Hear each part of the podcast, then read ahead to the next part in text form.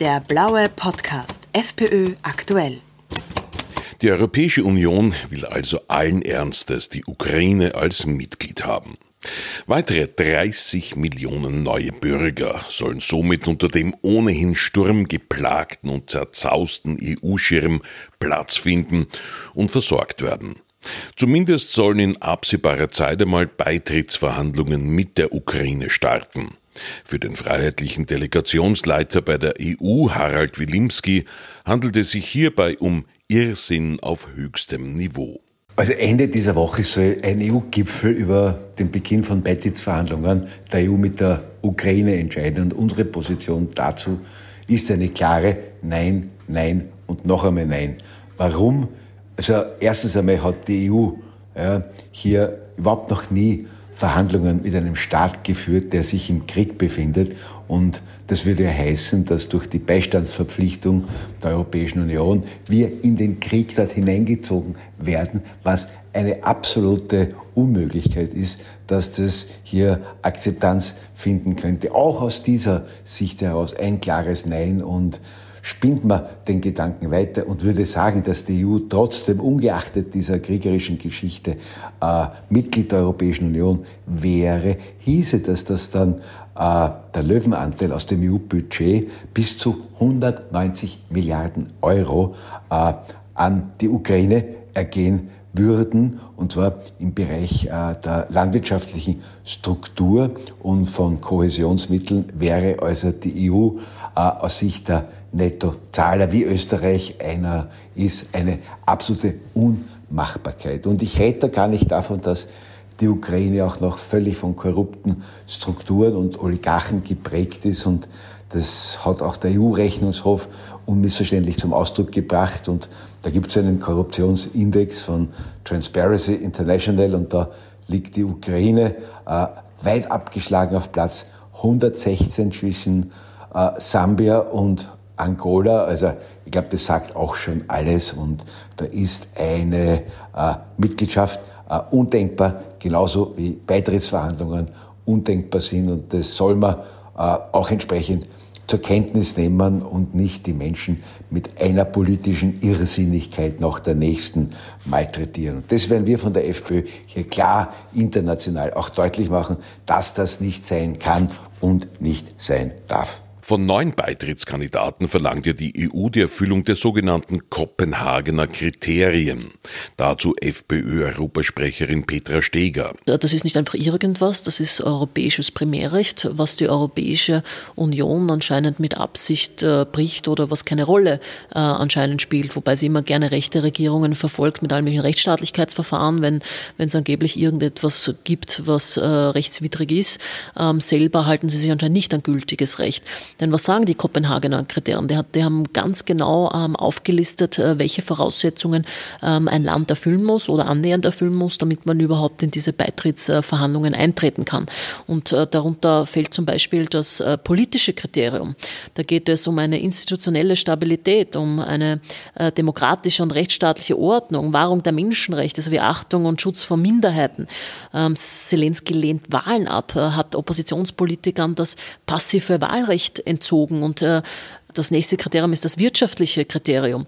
Eine funktionsfähige Marktwirtschaft, auch die Fähigkeit, am europäischen Wettbewerb daran teilnehmen zu können. Ähm, die Ukraine hat überhaupt keine Wettbewerbsfähigkeit zurzeit. Die Europäische Union finanziert einen großen Teil des äh, ukrainischen Haushaltes. Äh, wir überweisen da Milliardensummen hin. Ähm, auch das ähm, Acquis-Kriterium ist nicht im Ansatz erfüllt. Das ist ein weiteres Kriterium, das äh, besagt, ähm, dass äh, sie auch die Fähigkeit haben muss, ähm, die aus dem EU-Recht erwachsenen Pflichten das ähm, auch zu übernehmen und europäisches Recht in nationales umzusetzen, wie denn ohne funktionierende funktionierender äh, Demokratie ohne Parla Parlament. Ähm, also auch das ist nicht im Ansatz erfüllt. Und dann gibt es noch ein wesentliches Kriterium und äh, das besagt, dass die Europäische Union selber in der Lage sein muss, ähm, neue Mitgliedstaaten äh, aufnehmen zu können. Ähm, und auch da ist die Europäische Union meilenweit entfernt, äh, sei es sicherheitspolitisch, sei es wirtschaftlich, Stichwort Inflation, äh, Industrieabwanderung und, und, und. Also selbst äh, allein anhand dieses Kriteriums sollte eigentlich überhaupt kein neues äh, Mitgliedsland zurzeit aufgenommen werden oder Beitrittsverhandlungen geführt werden. Brächte so ein EU-Beitritt der Ukraine uns wirtschafts- und energiepolitisch etwas? FPÖ-Wirtschaftssprecher Axel Kassecker meint, nein. Also aus energie- und wirtschaftspolitischer Sicht äh, fällt mir jetzt sehr wenig ein, was das rechtfertigen würde. Ich erinnere nur daran, dass äh, die Ukraine mit einer hohen Wahrscheinlichkeit auch mitbeteiligt war an der Sprengung der Nord Stream 2 äh, Leitung. Ich erinnere daran, dass äh, Zelensky angedroht hat, den Durchleitungsvertrag äh, nicht mehr zu verlängern. Also energiepolitische Notwendigkeiten, vor allem auch für Österreich. Also aus dieser Sicht ähm, wäre das überhaupt nicht gerechtfertigt. Wer wären denn dann die wirtschaftlichen Nutznießer eines ukrainischen EU-Beitritts? Also wenn man sich das anschaut, wären natürlich große Nutznießer jene Unternehmen, die bereits jetzt schon äh, landwirtschaftliche Nutzflächen in großem Ausmaß besitzen.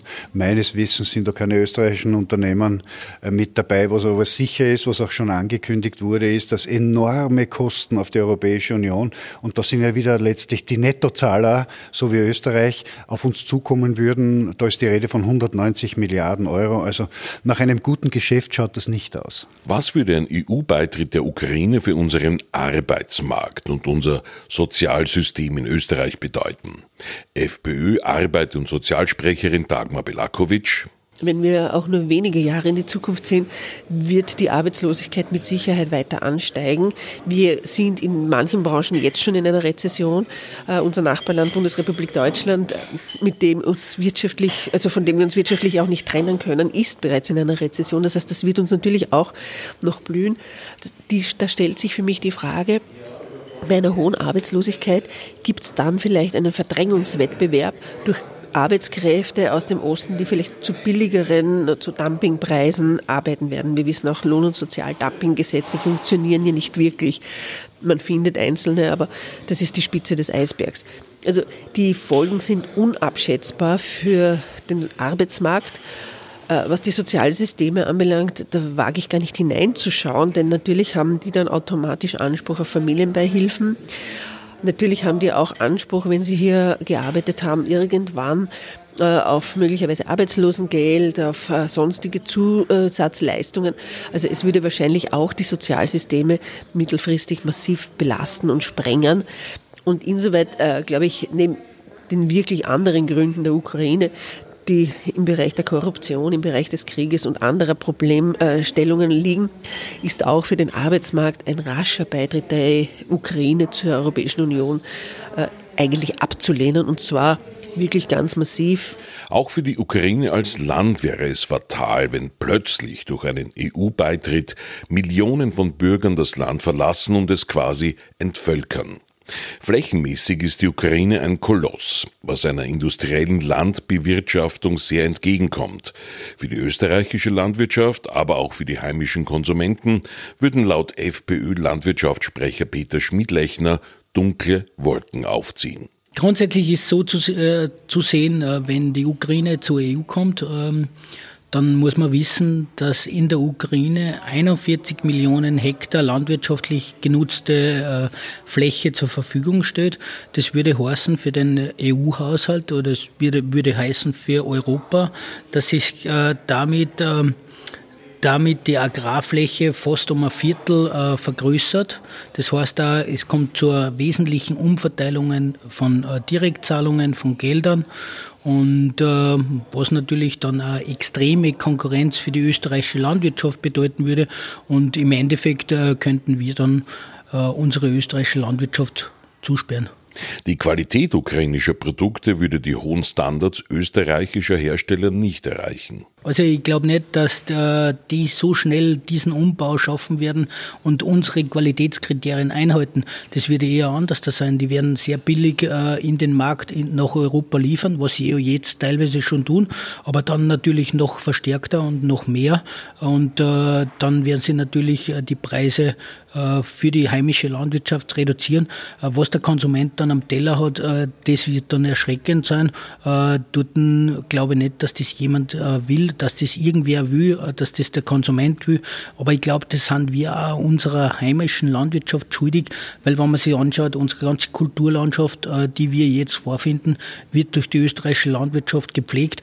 Wenn wir die nicht mehr haben, die österreichische Landwirtschaft, wer macht das dann? Die EU-Instanzen sind scheinbar fest entschlossen, Zelenskis Ukraine in die EU aufzunehmen.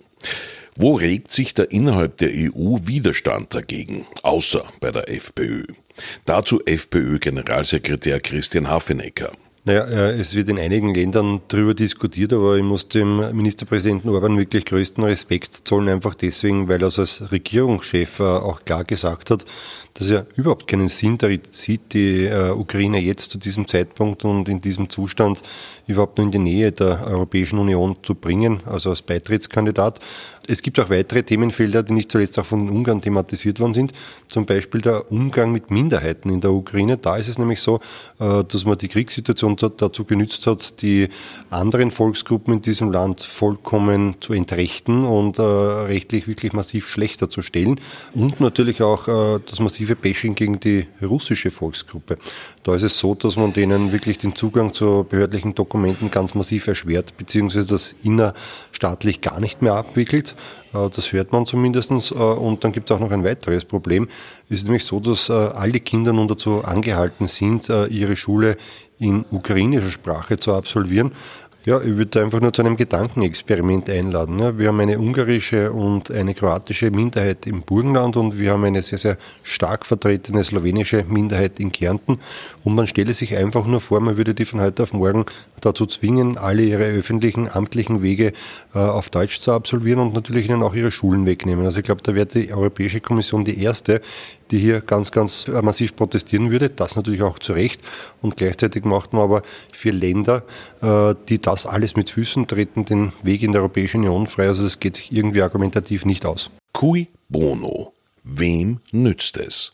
Wer hat etwas von einem EU-Beitritt der Ukraine? Dazu die freiheitliche Außen- und Neutralitätssprecherin Susanne Fürst. Was hier die EU-Kommission und insbesondere die Präsidentin Ursula von der Leyen treibt, das werden wir wohl nie ganz erfahren. Man kann es wohl erahnen. Äh, ich glaube, sie ist ja ab und zu zu Besuch in Washington und, glaube ich, äh, kommt eventuell da mit einem Papier nach Hause, wo drauf steht, was sie zu tun hat. Aber das ist natürlich eine reine Vermutung. Aber vielleicht erbringt sie auch gewisse Vorleistungen, weil sie ja jetzt schon kolportiert wird als Mitglied im NATO-Vorstand oder wie dieses Gremium genau heißt. Oder sie will noch einmal kandidieren als EU-Kommissionspräsidentin, was auch immer. Im Interesse der Europäischen Gemeinschaft, im Interesse der Mitgliedstaaten ist ein EU-Beitritt der Ukraine sicher nicht. Ich bin gespannt, wie sich unsere Bundesregierung am Freitag beim EU-Gipfel verhält, ob sie wirklich hier zustimmt. Wir müssen leider davon ausgehen, dass sie kein äh, Veto einlegen. Diesen Mut und dieses Rückgrat haben sie niemals, befürchte ich. Aber ich hoffe, dass sie die Rechnung dafür nächstes Jahr bei der Wahl, bei der Nationalratswahl bekommen. Der blaue Podcast FPÖ aktuell.